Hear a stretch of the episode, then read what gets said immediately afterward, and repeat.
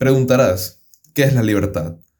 No temer a los hombres ni a los dioses, no desear algo deshonesto ni excesivo, y tener el completo dominio de uno mismo.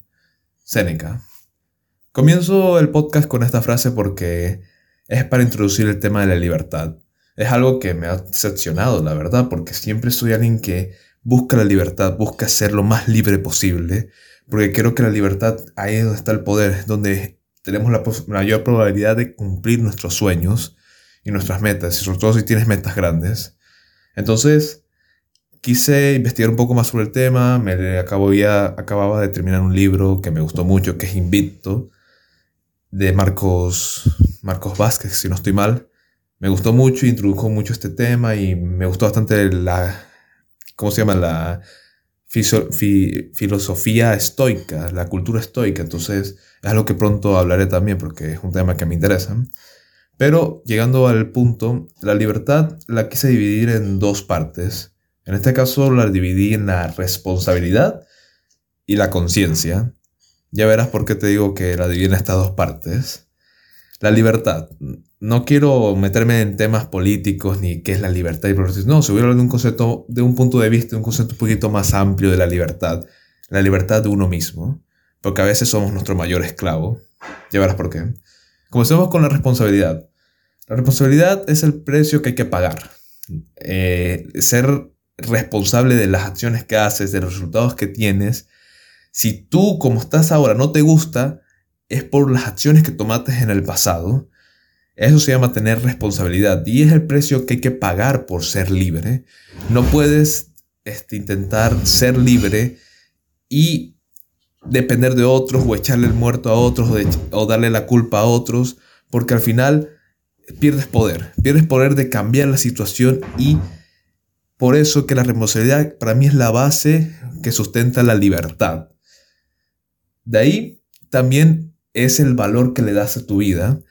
Muchos nos liamos con nuestro propósito, que queremos en nuestra vida, que deberíamos hacer, deberíamos hacer X, Y, lo que dice la sociedad, lo que dicen nuestros padres, nuestros amigos. Y en verdad, tener eh, va muy ligado a la responsabilidad. Debes tener el valor de darle tú el significado a tu vida. ¿Qué significado le vas a dar? ¿Qué, qué sentido le vas a dar? ¿Por qué vives? Al final, eh, creo que el sentido de la vida es darle sentido a la vida.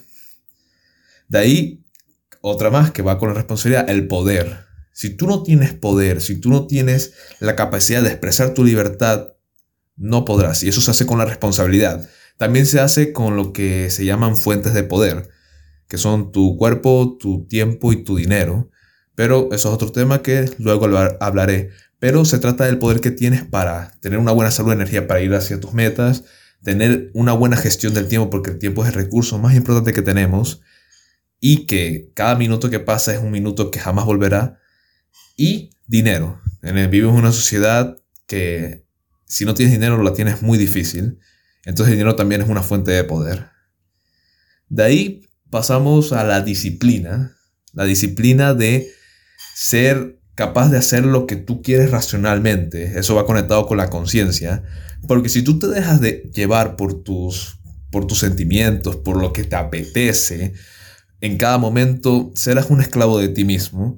Porque a tu mente no le, no le interesa tus objetivos ni qué quieres conseguir. Entonces necesitas una disciplina aplicada. A ver, no en todo momento necesariamente necesitamos la disciplina. Porque podemos tener la motivación de que queremos eso y podemos ir y con esa motivación hacer las cosas que nosotros queremos, como ir al gimnasio, mm, comer sano, comenzar ese proyecto, comenzar a escribir ese libro, componer esa canción, lo que sea. Lo importante es que va a haber momentos en el día, va a haber días que no vas a tener ganas, que no vas a tener la motivación que a ti te gustaría. Y es ahí donde tienes que aplicar la disciplina. Es donde no hay motivación, no te puedes motivar, es donde pones la disciplina. También también esto va ligado, de la responsabilidad, va con el locus de control interno, el que tu confianza nazca de lo que depende de ti, no de factores externos, de que te juzgues por lo que haces, no por lo que el mundo te da o las personas te dan.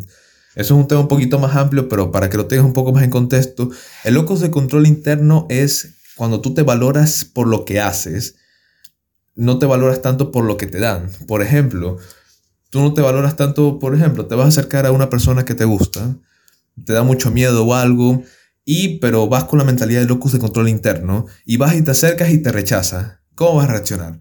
Si tienes un locus de control interno, vas a reaccionar, wow, me he esforzado, eh, me he enfrentado a un miedo que tenía. No salió, no salió bien, pero me enfrenté, me siento orgulloso, vamos a hacerlo otra vez. Pero si tú tienes un locus de control externo, te vas a sentir mal porque reaccionó mal la persona y no vas a ver el esfuerzo que tú hiciste por ir y enfrentarte a tu miedo. Y lo peor es que a medida que el locus de control externo lo tengas más, vas a hacer las cosas, vas a hacer las cosas menos y peor. Pero es un tema que quiero tratar luego. Bueno, eh, también al final es darle demasiado excesivo valor a las cosas fuera de nuestro control. Darle excesivo valor al gobierno, a las personas, a las entidades externas. No le demos valor a las cosas que no controlemos y la mayoría de cosas no podemos controlarlas. Demos valor a las cosas que podemos controlar. Eso se trata también de tener responsabilidad de nosotros mismos y de lo que podemos controlar. Tú no te vas a cabrear porque sales de tu casa o del trabajo, de donde sea, y está lloviendo y te vas a cabrear. Es algo que no controlas. Entonces tú controlas, imaginemos, llevar un paraguas.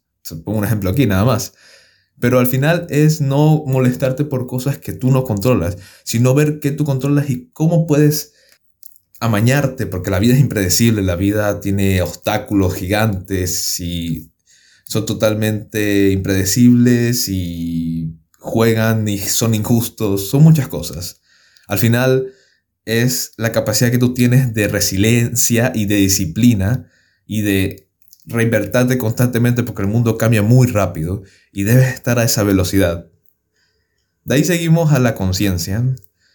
¿Qué estoy hablando con la conciencia? Va ligado con la disciplina y con el locus de control interno, de que es un concepto, la libertad es un concepto que está dentro de ti, no es algo externo que tienen que darte, es un concepto que está dentro de tu conciencia, de cómo tú vives.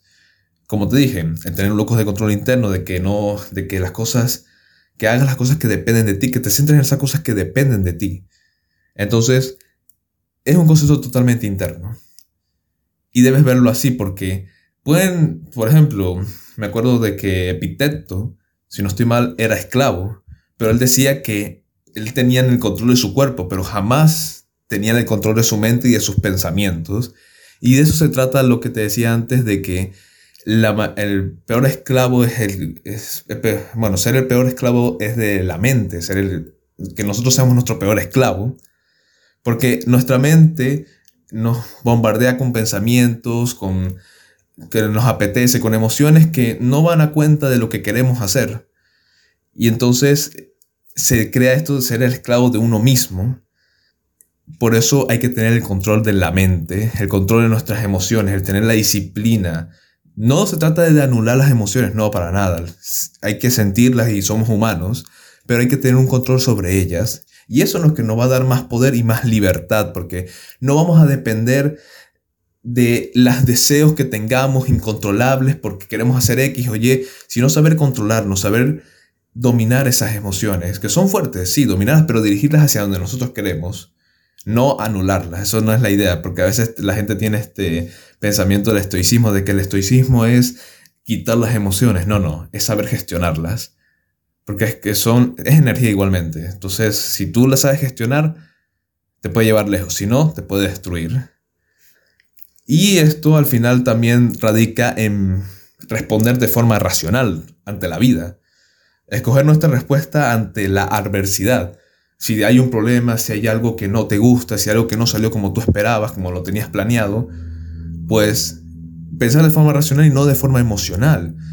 Y eso te da más libertad, te hace pensar, a ver, ¿qué puedo hacer en esta situación? ¿Qué puedo aprender? ¿Qué puedo, qué puedo hacer para evitar que esto vuelva a suceder? Cero culpa y 100% responsabilidad. Por eso hay que razonar cuando hacemos las cosas y eso nos da más libertad porque nos dirigimos hacia donde nosotros queremos ir, no hacia donde nos apetece ir. Tienes que separar entre lo que me apetece y lo que quiero hacer.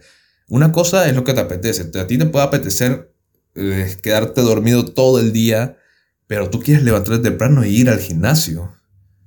Te pongo un ejemplo, como, como soy yo, que yo voy temprano al gimnasio. Entonces tú, a ti te apetece seguir durmiendo, pero lo que quieres de verdad es ir al gimnasio. Entonces tienes que separar entre esas dos cosas y centrarte más en lo que quieres, no en lo que te apetece. Y esto, para un poquito para terminar, es el control de, nuestras, de nuestros deseos.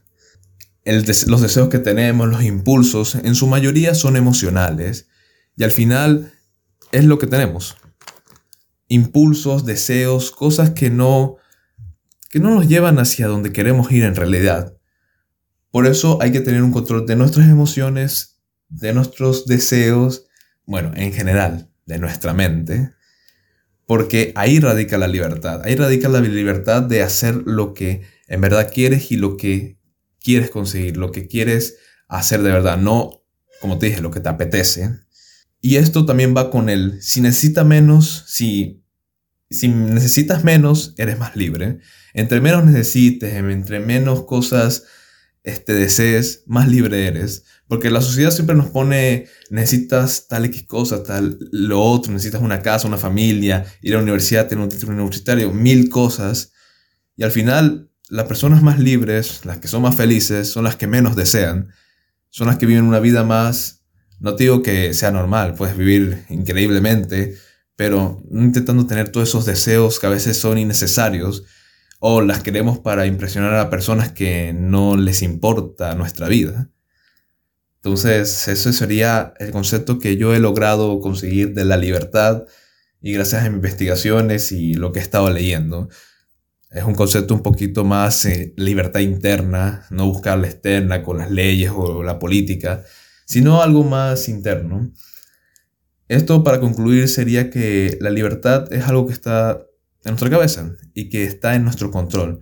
Y está en trabajar en un locus de control interno, en que centrarnos en las cosas que dependen de nosotros, en nuestras acciones, en lo que hacemos. Ya para, para finalizar, hay que pensar que el mundo es una tragedia para los que sienten, pero una comedia para los que piensan.